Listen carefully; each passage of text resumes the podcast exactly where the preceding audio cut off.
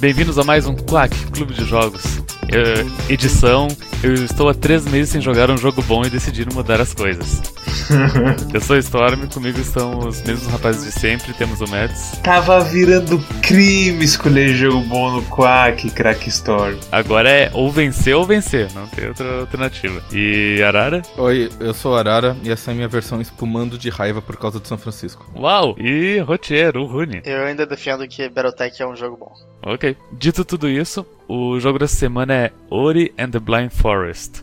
Ori and the Blind Forest, ele é um Metroidvania muito brilhante. Tu controla uma, a folha de uma árvore. Você controla o Stitch. Você controla uma criaturinha. Que era parte de uma árvore e ela tava é, isolada, curtindo umas férias com um gorila.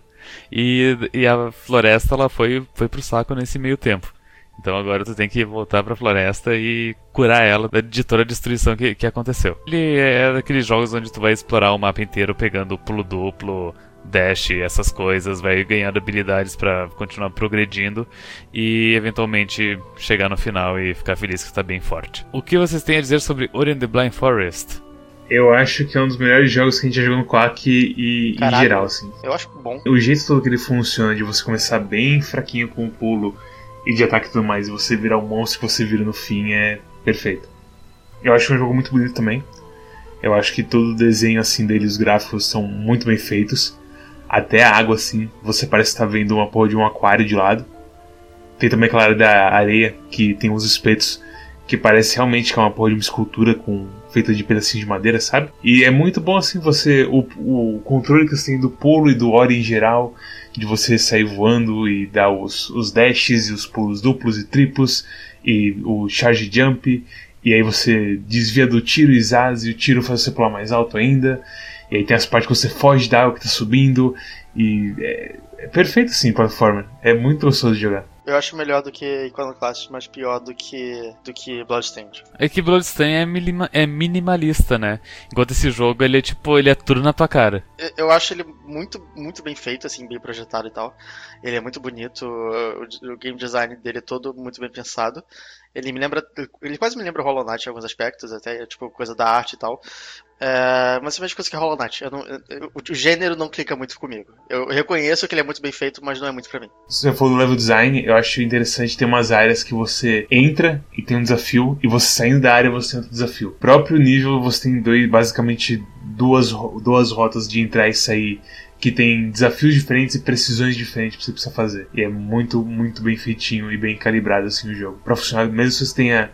Tem um achievement que é você jogar o jogo inteiro sem usar nenhum ponto de skill no jogo inteiro. E skills influenciam bastante a questão de movimento. Porque uma das skills ele só pulo duplo no pulo triplo. Então eu acho que é muito, muito bem feito e muito detalhista no que ele faz. É, o pulo triplo acaba substituindo até o, o dash que você pega obrigatoriamente na história depois, é, em alguns casos, porque tinha algumas partes que eu só poderia passar com o dash se tivesse com pulo tri... se eu não tivesse com pulo triplo. É, o, o, dash na real ele é opcional, né? Tipo. Ah, é verdade, ele não é obrigatório. O Mads, tem...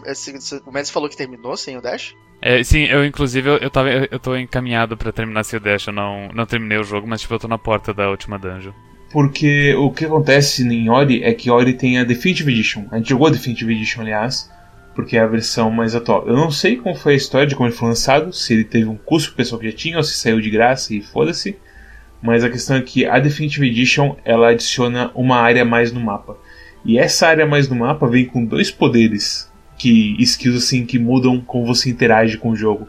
Um deles é uma granadinha de luz que não faz lá muita coisa, é só uma chave em geral, mas você pode usar para dar um pulo a mais também, se você conseguir usar o deflect nela.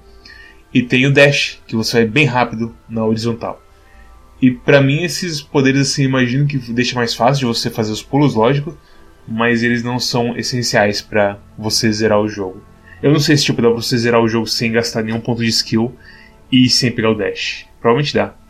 Eu acho que dá sim, porque tipo, eu cheguei na porta da última dungeon usando só o pulo duplo. Eu, eu recém peguei o pulo triplo, então. É um jogo que você consegue zerar com as skills, na real, elas são só qualidade de vida, se for pensar. É, com certeza é isso. Até a coisa do mapa, que ele, você vai podendo ver onde tá os coletáveis no mapa conforme você comprando skills. Então você fica meio no escuro no começo, explorando a esmo, mas conforme o jogo passa e você vai ganhando mais coisas, ele deixa de ser uma exploração, oh, que coisa bonita, pra uma coisa de, ah, eu quero pegar os itens, eu sei que eu preciso comprar tal skill pra ver tal coisa, e aí comprar mais skill e zaz, e zaz, zaz, zaz. O jogo, assim, tem um ritmo, um pacing gostoso, em geral. Bem, se você gostou desse episódio, clique aqui.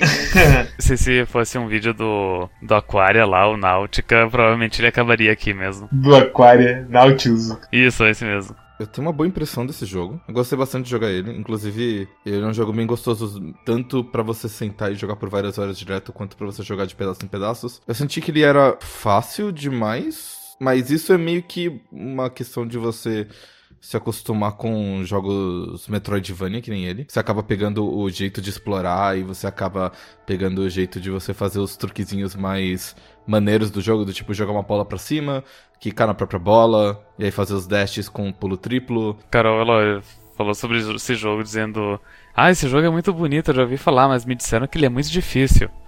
E daí eu tava, e daí eu tava no início do jogo e eu falei: Não, tipo, ele é um plataforma normal, ele tem as suas dificuldades de plataforma, mas ele é bem, bem tranquilo. E daí hoje eu encontrei ela de novo, ela me perguntou de novo sobre o jogo e perguntou se eu tinha achado alguma dificuldade agora que eu tava quase no fim. Eu falei: não, tipo, a, a dificuldade principal do jogo é que tu, tu, pode salvar a qualquer momento e eu me esqueço de salvar. E, e, é engraçado isso porque quando na época de que eu jogava emulador de Super Nintendo eu tinha esse, esse vício ruim de usar save state load state o tempo inteiro. E daí graças a Deus eu perdi esse vício e aqui em Ori eu se eu tivesse esse vício as coisas seriam mais fáceis. Mas compara por exemplo com Celeste, que é um jogo parecido, mas ele é muito mais desafiador. Eu senti que o desafio em Celeste era muito, muito, muito maior. Esse, aqui, esse jogo aqui eu meio, eu, era meio que tipo, ah, eu preciso salvar de vez em quando. Ou, ah, eu não posso simplesmente fazer do jeito mais estúpido, eu tenho que pensar um pouquinho. Esse jogo tem a coisa de plataforma de precisão também. Tem alguns pontos que, tipo, ah, você tem que fazer esse pulinho certinho para você não cair no espeto. E quando você cai no espeto, você meio que toma um hit gigantesco, então você meio que se fudeu já. Quando você começa a realmente se preocupar com essas coisas, você já tem, tipo, 12 upgrades de vida e. É. Os upgrades, eles são bem, bem generosos com vida e energia. Eu digo mais no design assim, nas fases, sabe?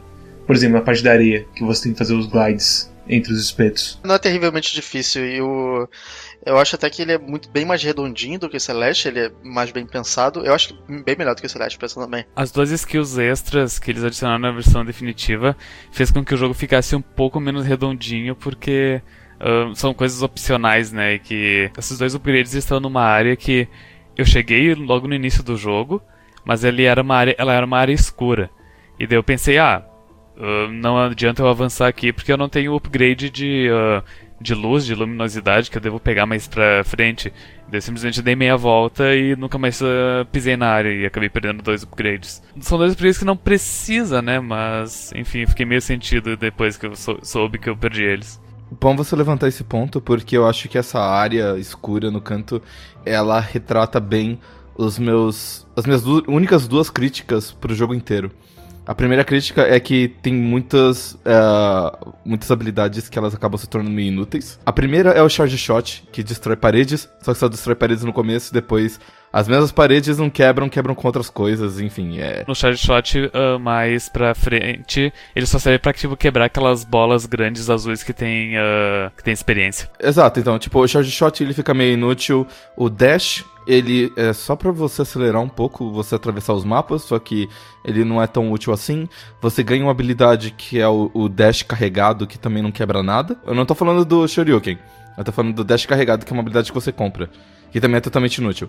Então, tem várias habilidades que elas acabam ficando. Algumas ficam inúteis e algumas ficam um pouco redundantes. Então, é, é uma questão meio estranha aí. Eu preferiria se algumas habilidades fossem. É, ou condensadas ou trocadas. Tipo, ah, você consegue, tipo, um pulo. E aí, de repente, você consegue. Você consegue, tipo, dash, mas aí você consegue o negócio do, do bump, eu esqueci o nome. É, do bash, né? Eu queria, eu queria que o Dash virasse o Bash. Um Dash pra baixo. É. A crítica que eu tenho nesse jogo é que são tantas habilidades que às vezes eu esqueço que eu tenho algumas coisas. E às vezes eu, eu me deparo com uma situação onde eu preciso usar uma habilidade específica para passar, mas sei lá, são, eu já tô tão acostumado a usar outras habilidades que eu me esqueço. Isso aconteceu bastante comigo, e inclusive aconteceu com, com, com o stream. E o Messi estava me vendo é, jogando e ele ficava reclamando pra caralho, porque eu tentava, sei lá, eu tinha que fazer uma coisa trivial, mas eu ficava pensando, tipo, eu tava pensando muito mais do que eu precisava, sabe? Ele tinha que descer um corredor cheio de espeto e tinha vários bichinhos atirando nele. Então ele tava usando a evasão para dar o, o, chute nos tiros. Só que ele, tava, ele tinha pena já e ele não usava pena. Eu esqueci, é, tipo. Ele descia feito uma bala e empalava o Ori dos espetinhos e não conseguia passar da parte. Ele queria um desafio. uma vez eu fiz um trabalho de faculdade é, que era para fazer um algoritmo que calculasse. Que calculasse não, que printasse 1, 4, 9, 16, etc. O que, que você pensa quando você pensa nesses números? 25. Quadrado. É quadrado. O que eu pensei é que era o primeiro, era primeiro ímpar, aí depois é o primeiro ímpar mais o próximo ímpar, depois é o próximo ímpar mais o ímpar atual, e assim sucessivamente. Porque 1 mais, é, é 1, aí depois é 1 um mais 3, 4. Não, aí... é 1 um, um mais 3, mais 3 mais 5, Exatamente. mais 3 mais 5 mais 7, sim. Exatamente. E tipo, é isso que o Ori é pra mim às vezes. Eu dei toda essa volta para arranjar uma lógica quando tem uma, um, uma, um caminho reto, sabe? Tem, acontece o contrário em Ori também. No, na dungeon final, tem uma parte em que você tem que carregar uma, um item para você não se queimar no chão. Porque o chão tá muito quente. É a penúltima, é o retorno lá dos caras. Isso, é a penúltima zona. Boa parte dessa, dessa dungeon, eu não usei a pedra. Eu simplesmente usei a bolinha e fiquei quicando pra cima e fazendo todos os, os, negócios. Porque é muito. Primeiro que é muito mais rápido. E segundo que era muito mais fácil. É muito mais fácil você, tipo, fazer um pulo mais ou menos complicado e você chegar do outro lado do que ficar fazendo cinco pulos devagarzinho, carregando aquela maldita bola, entendeu? Na, na dungeon de gelo, eu, eu meio que quebrei o jogo. Tem vários momentos que eu quebrei o jogo de tipo. Eu fui em áreas onde eu provavelmente não deveria ir, só que eu fui mais cedo. E daí era na área de gelo, tipo tem que dar toda uma volta pela esquerda, subir, passar por todas aquelas, aquelas uh, aqueles puzzles de magnetismo, etc. E daí tu deságua no, na porta que precisa chegar. Eu simplesmente eu fui reto. Tipo, eu, eu consegui fazer com, sei lá, uma aranha desse um tiro no lugar exato e eu pulei no, no, na, no tiro da aranha e caí nos espinhos e fiquei com um de vida, mas consegui subir no lugar onde eu não devia. Ele perdoa bastante quando você chega. Como a gente falou, aquela coisa da vida, quando você chega a um ponto de vida, você consegue tancar muito puzzle usando sua vida e planos de certo. O jogo, pelo menos, ele foi inteligente que, tipo, eu preciso dar a volta de, de qualquer forma, porque tem aquelas pecinhas para abrir a porta, né? Então, se não tivesse aquilo, eu poderia simplesmente cortar um belo pedaço do jogo. Só por causa da minha audácia e estupidez. Essa é a primeira crítica. A segunda crítica é a seguinte: a história desse jogo é muito ruim. Sério? Ah, cara, você acha? Ah. Eu, eu achei muito, muito ruim. Eu achei ela, tipo, super clichê. Eu achei ela super mal explicada. Eu achei qualquer coisa. E aquela zona escura, ela tem uma história a mais. Ela conta mais um pedaço da historinha, que é a historinha do ser que te acolheu. O macacão. É, o macacão no jogo ele te acolhe, a criaturinha de luz lá. É, ele não, ele não acolhe, ele tipo, ele tá. Ele tá solitário e ele simplesmente rouba a criaturinha de luz e fode a floresta inteira por causa disso. Mas explica o porquê. No, naquela zona escura, conta o passado dele, de como o pai dele, ou mãe dele, sei lá, o bicho com chifres maior do que ele, cuidava dele, tinha a historinha dos dois e tudo mais.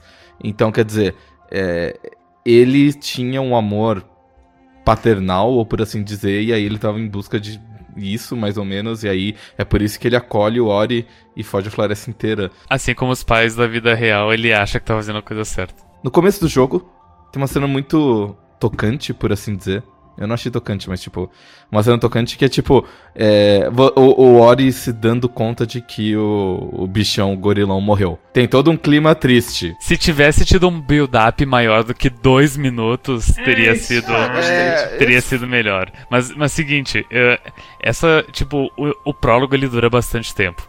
E daí, tipo, tava o Ori indo lá descobrir que o bichão tinha morrido. Ao invés de eu me, de eu, de eu me sentir tocado pela cena, eu me perguntei o seguinte: que cutscene longa, né? Será que eu, se eu apertar Start ela passa automático ou será que o jogo pausa? Daí eu apertei pause e pausou e, e tinha a opção de pular o cutscene. Daí eu pensei, hum, bom jogo, ele me dá a opção ele não pula automático. Melhor do que coisa, o late shift. Tem essa história tocante e pra bem ou pra mal ela tá lá, eu não achei ela grande coisa.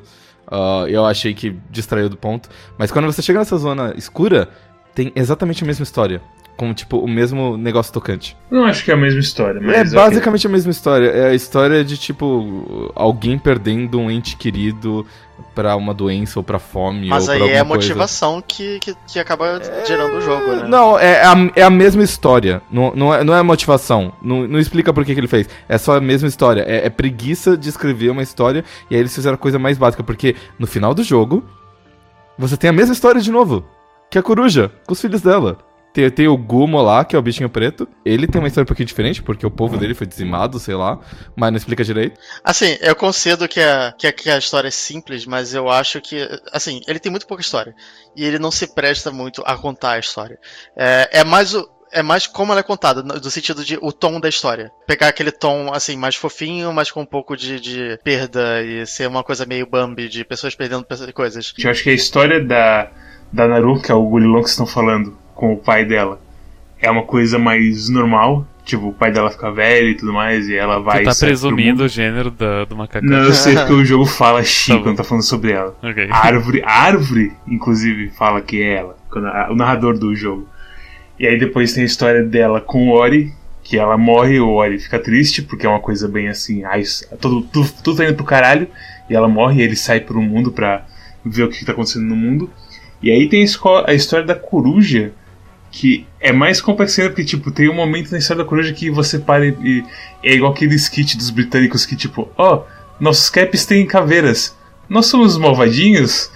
Tipo, sabe, dos nazistas se perguntando se eles são os, os caras maus. Eu jogando, eu, eu caguei pra história, imagino que vocês também. É, a história é qualquer coisa. Eu gostei da história, mas a história é minimalista. É literalmente tipo, ó, tá acontecendo isso, aconteceu isso, aconteceu isso, puf, acabou. Eu, eu não tava ligando pra história. Eu, eu, eu vi os personagens, eu vi o que tava acontecendo, e eu achava legal porque as ilustra- ilustrações são bonitas. É tipo, é tipo uma criança lendo um livro infantil sem, sem saber ler ainda. É tipo, eu gosto, por exemplo, da fúria da, da coruja. De como a coruja é muito emputecida com você e começa a destruir tudo pra te pegar e tudo mais. É, pois é. E você tá correndo e caralho, a coruja vem pegar, ela vai, passa e cobre a tela e te destrói completamente. Mas isso, é- isso, é- isso é a parte, tipo, da arte do jogo. A arte do jogo é muito bonita. A, coruja emputecida, o vulcão pegando fogo, a parte onde vai ter uma torrente de água e você tem que fugir dela. Tu diria que esse jogo é muito visual? Ele é um jogo muito bonito. E ele é um jogo competentemente dirigido por um cara Sim, com visão exato. artística.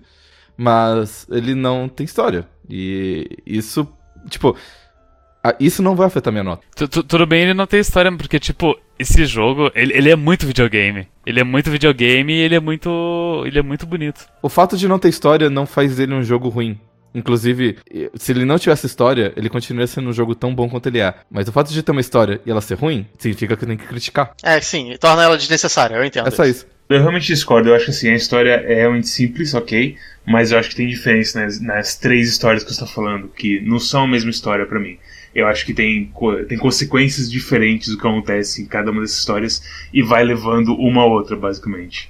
Tanto que a conclusão eu acho bem da hora. Você jogou Ch- Child of Light? Não. Então, em Child of Light a história é mais ou menos parecida. A direção artística também é um pouco parecida, porque é tudo meio campestre e natureza e, e poesia e tudo mais. Child of Light é um pouquinho pior, porque as pessoas falam em rimas o tempo todo, e isso irrita pra caramba.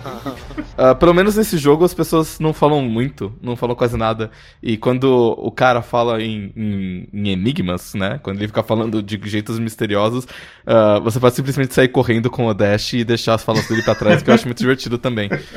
Mas. Essa coisa da história também é, é meio subjetiva, porque você pode pegar o- a coisa de que são três histórias iguais, mas a forma como os três personagens lidam com a história é diferente. É um tipo de interpretação. Assim, eu concordo que é uma história meio simples, que eu meio que caguei, mas eu não sei se eu diria que é uma história muito ruim, sabe? Eu acho até que a conclusão é muito boa pra história em geral e me deixa feliz pelo Ori 2. Vou dar um outro exemplo, que a gente pode levar em discussão também. Ah, em determinado momento do jogo, ele fala que você tem que ir em três dungeons. Roubaram os elementos dessas dungeons e o mundo tá em desequilíbrio por causa disso, certo? Falei seus Zeldas. Você vai para o primeiro elemento, que é o da árvore. A árvore precisa de água. Você coloca o elemento da água lá, traz a água de volta pro mundo. O- as poças de água onde você se machucava, agora elas estão limpas, você consegue nadar. Beleza. Você vai pro segundo elemento, que é o elemento de vento. Você traz o vento de volta pro mundo e você consegue navegar pelos ventos e voar com a peninha e tudo mais e tal. Aí você vai pro terceiro mundo, que é o de fogo. E o de fogo já tá lá. E você tem que parar o fogo. Eu não acho que o Ori tem um diploma em engenharia geotermal. É porque fogo queima. Por que que não fizeram, tipo, uma dungeon de frio ou alguma coisa do contrário, sabe? Do tipo, você Porque tem daí trazer... precisa esquentar ela. Não, mas você tem que trazer o elemento de volta. E- Eles não pensaram muito bem nisso. Tipo, tematicamente ele tá confuso. O que acontece é que você basicamente rouba o fogo do mundo. não, ele literalmente tem que arrumar o vulcão, porque o vulcão tá muito ativo e vai queimar tudo. Ah, tá quente demais e tu tem que deixar ele morninho. E aí você meio que faz coisas que vai meio que diminuindo o fogo. Você taca pedras em alguns veios de lava. É basicamente isso. Exatamente, exatamente. Você mete umas estacas, e essas estacas são tão perfeitas que elas, elas cortam completamente o fluxo, o fluxo de lava e o vulcão não explode, de alguma maneira. Estacas de madeira. É, mas é, eu vou parecer muito fanboy, mas eu acho, eu acho muito boa a área final.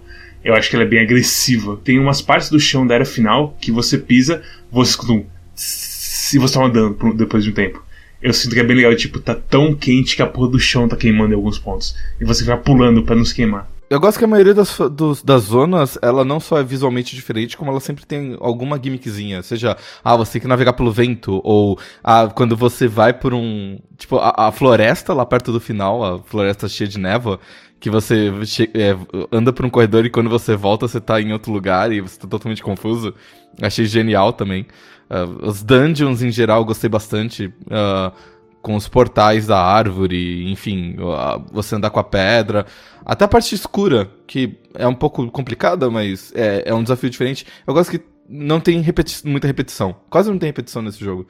Então, todas as fases, todas as zonas que você entra, não só é uma fase, é uma zona nova visualmente, tematicamente, como também tem alguma gimmickzinha ali pra te deixar entretido e fazer uns desafiozinhos novos. Então, E eu confesso que eu achei a, a gimmick da gravidade muito divertida da segunda dungeon. Apesar de não, não precisar dela, sabe? Eu, ainda assim é divertido pra cacete. Eu fiquei preso um tempo naquela parte dos, dos cubos que você tem que pular deles sem fazer a, a esquina. Eu demorei um pouco pra perceber que, que você tinha que. que dava pra mudar o, a direção da gravidade com aquilo. Aí eu, eu tava, tava.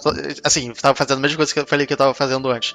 Que é tentar tacar granada e, e fazer um pulo mirabolante quando tinha uma solução mais simples, entendeu? Mas é, cara, esse jogo eu gostei demais de tudo dele. A parte que eu menos gostei acho que foi a parte da areia, e mesmo assim é uma parte que também é muito legal de você controlar aí pelo vento e, e fazer os pulos exatos pra você pegar não só os objetivos, os objetivos, mas também os itens. Qual que é a parte da areia? A parte da areia é aquela que você fica subindo o tempo todo com o vento, que tem um coisa central de vento. É a terceira dungeon, eu achei bem ok. A, a parte que eu mais tive problemas foi é aquela parte que é uma floresta cheia de espinhos e, e tu não tem o mapa dela enquanto tu tá explorando. Floresta de igual no Mario tem. A parte da areia, tipo, foi a menos que eu me diverti, porque eu acho que tava plano feito filho da puta, porque eu não tinha muito. Eu, esse foi o ponto que eu.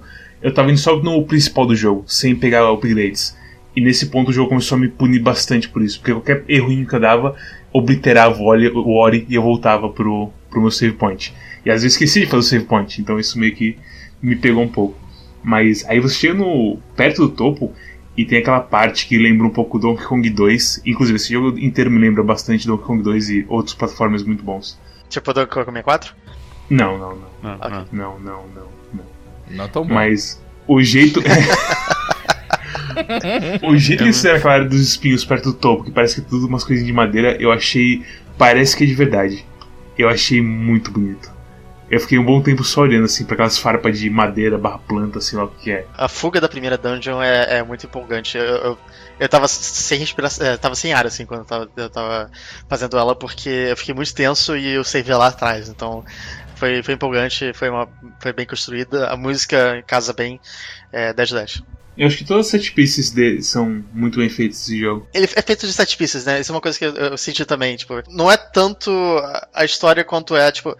Ok, que parte seria legal agora? Eles enfiam no jogo de qualquer jeito. É de qualquer jeito, mas é porque não tem exatamente um jeito errado de colocar as coisas em óleo. Porque o pássaro voa pra todo lado, ele pode estar em qualquer lugar pra comer teu cu. É, sete pieces importam mais que a história. Acho que é, é isso que, que eles tentaram fazer. Mas não aconteceu nenhuma situação de tipo, o pássaro tá na, tá na dungeon subterrânea, sabe? É.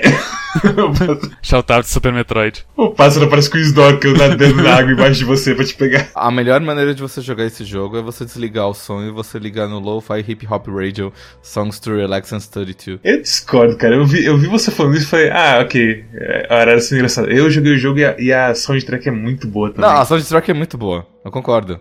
mas ela não bate Lo-Fi Hip Hop Radio Songs to Relax and Study to. Eu, eu sinto que só, só o Rony vai concordar comigo nisso, mas eu senti que tem botões demais esse jogo. É a partir de você ter habilidades demais. Tem, um, tem umas três habilidades que usa o R2, por exemplo, sabe? E, te, e, te, e tem um caso, por exemplo, o Shoryuken, quando você tá no chão é um botão, mas quando você tá na parede é outro. É. É? É, tu tem que segurar os dois, é, os dois triggers, né? É. Sim, o trigger que você faz pra dar o pulo no chão é diferente do trigger que você segura pra dar o pulo na parede. Pera, É? Ah, tá certo, tá. É o seguinte, então.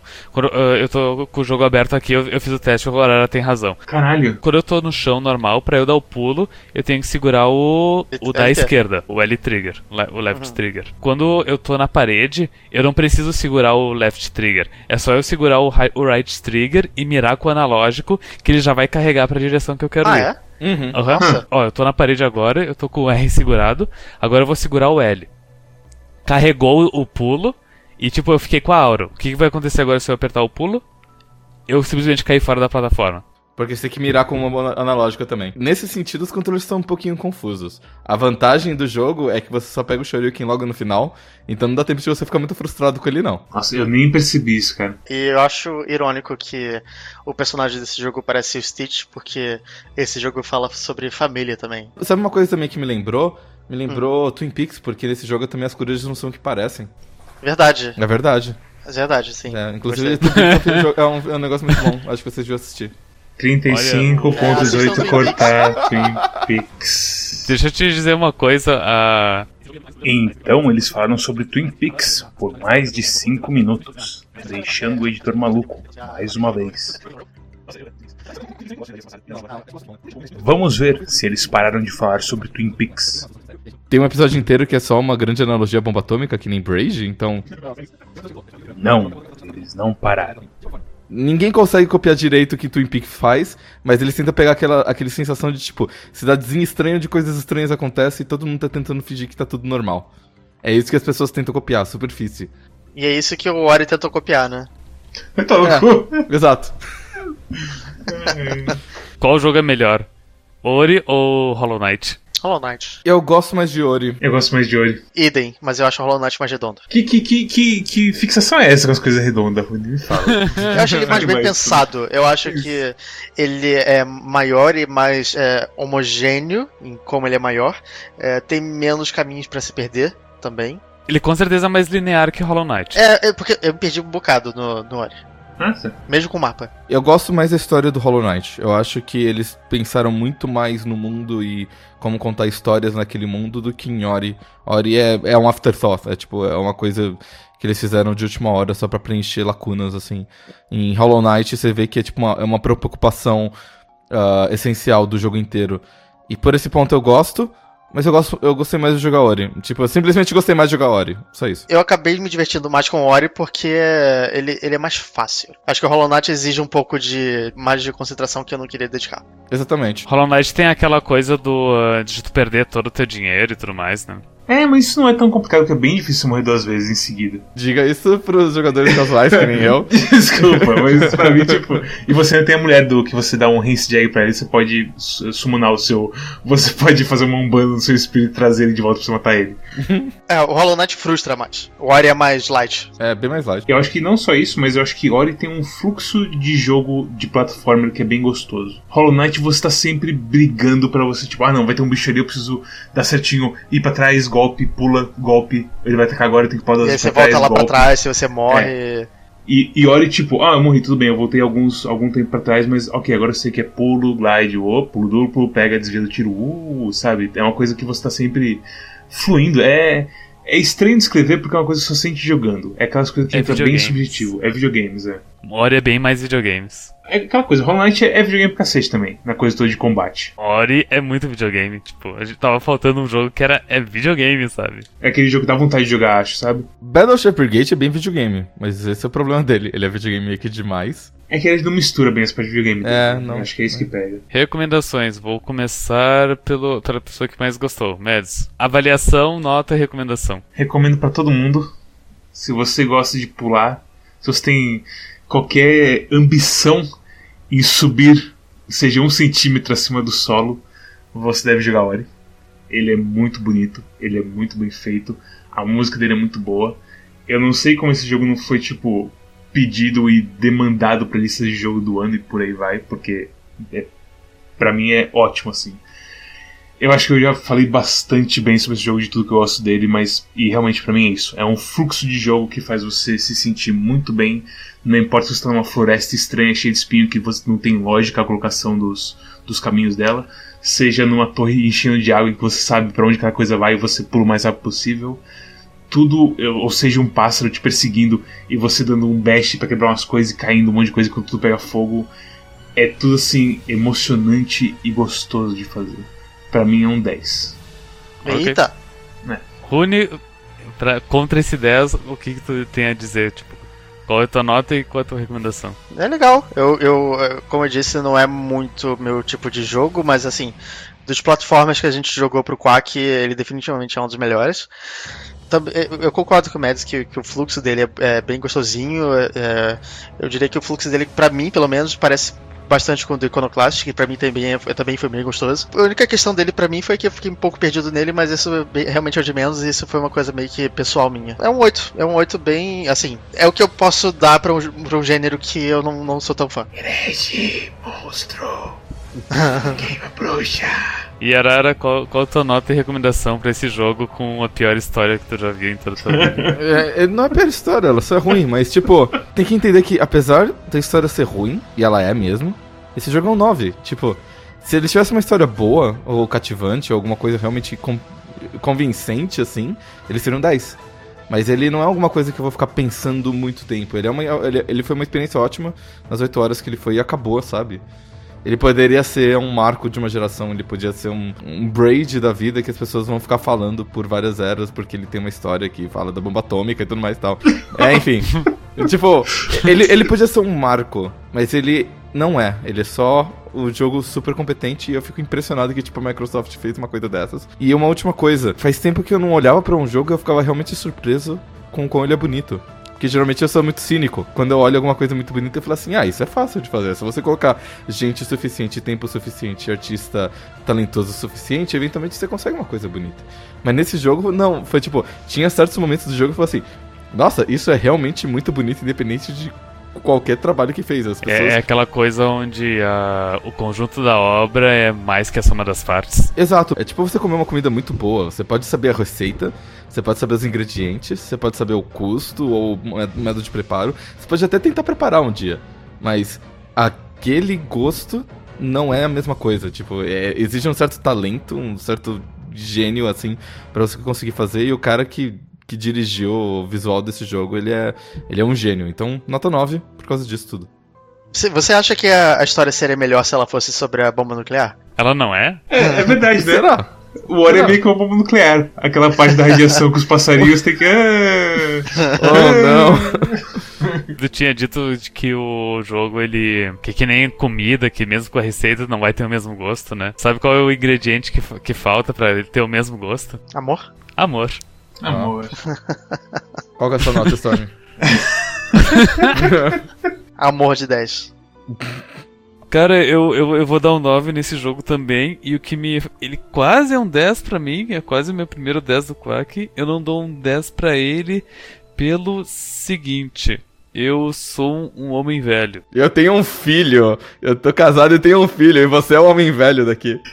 Não, não, não, não é, é, é muito botão. Eu me sinto sobrecarregado com a quantidade de, de informações nesse jogo. Então, tipo, ele é um jogo de plataforma muito complexo. Eu não digo isso como uma coisa ruim, mas é uma coisa uh, demais para mim. Eu que piro em todos os jogos de plataforma achando esse jogo complexo é, é, é, bizarro, sabe? Eu acabo seguindo uma linha de pensamento parecida com a do Rune, onde eu vejo que é um jogo muito bom, mas não é a coisa para mim. Então, ó, então resumo da obra, por, por eu não, não me sentir, por eu não ser bom no jogo, eu acabo dando 9. E, e também toda a coisa do, do save state para mim criava checkpoint, pronto, já era, em vez de me dar, em vez de me permitir salvar em qualquer lugar. Eu gosto do save porque ele cria uma mecânica interessante em que às vezes você não quer salvar porque está com pouca vida. Então você prefere arriscar, chegar e conseguir mais vida em algum lugar do que você criar um, um save state com pouca vida e ficar mais difícil ali pra frente. É uma mecânica interessante que não é muito punitiva, Porque você pode simplesmente gastar um monte de energia e recuperar tudo, ou alguma coisa assim. Ou você pode simplesmente tentar várias vezes, ou voltar para um save state e tentar de novo a partir daquela parte. Mas é, é- no começo é uma mecânica interessante por causa disso. Aí depois a energia meio que vira abundante pra cacete, tem cristal pra todo lado, meio que só segura o botão e cria point pra todo lado e tal. É um, é um jogo excelente que realmente eu recomendo pra qualquer um e estou muito ansioso pra jogar o segundo. Vamos ver se dessa vez eles fazem uma história. Eu tô bem animado pra Ori 2 depois de ver a história desse jogo. Vai ter mais história ruim, vai ser legal. Eu vi que torci o, o- o nariz um pouco no início do jogo porque ele, tá, ele começou com uma vibe muito Hyper Light Drifter, de tipo, olhe para mim, eu sou arte, sabe? E daquele prólogo imenso eu já pensando, hum, esse jogo não, não vai ser aquelas coisas. E daí eu comecei a jogar e, caralho, isso é muito videogame. O fato que esse jogo tem um modo de uma vida só é uma coisa que me deixa chocado. é uma coisa que muito assim não combina com, com o jeitinho dele. O jeitinho de, ah, divirta-se pulando com esse bichinho. Essa é uma criatura fofinha lutando pra salvar a floresta. Uma vida só. Foda-se, bichinho.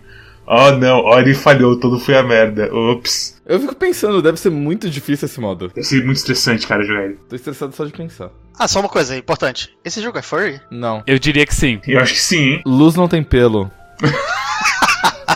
O personagem principal pode, pode ser só luz, mas os amigos dele, eles têm pelo. Pra você ser furry, você tem que ser uma criatura peluda antropomorfizada. A coruja não tem pelo, tem pena e não é antropomorfizada. A Naru pode ser furry, mas só ela. O Guma é pelado. Ah, eu acho que não. É? Ele é redondinho, ele não tem pelo. É? Ele tem pelo. Eu discordo, mas Ele tudo tem bem. pelo. Mas ó, Ele com certeza pra, tem pelo. pra um jogo ser furry, o protagonista tem que ser furry. Eu, como autoridade na estética furry aqui, eu acho que pra ser furry não precisa realmente ter pelo. Tanto que tem a coisa toda do.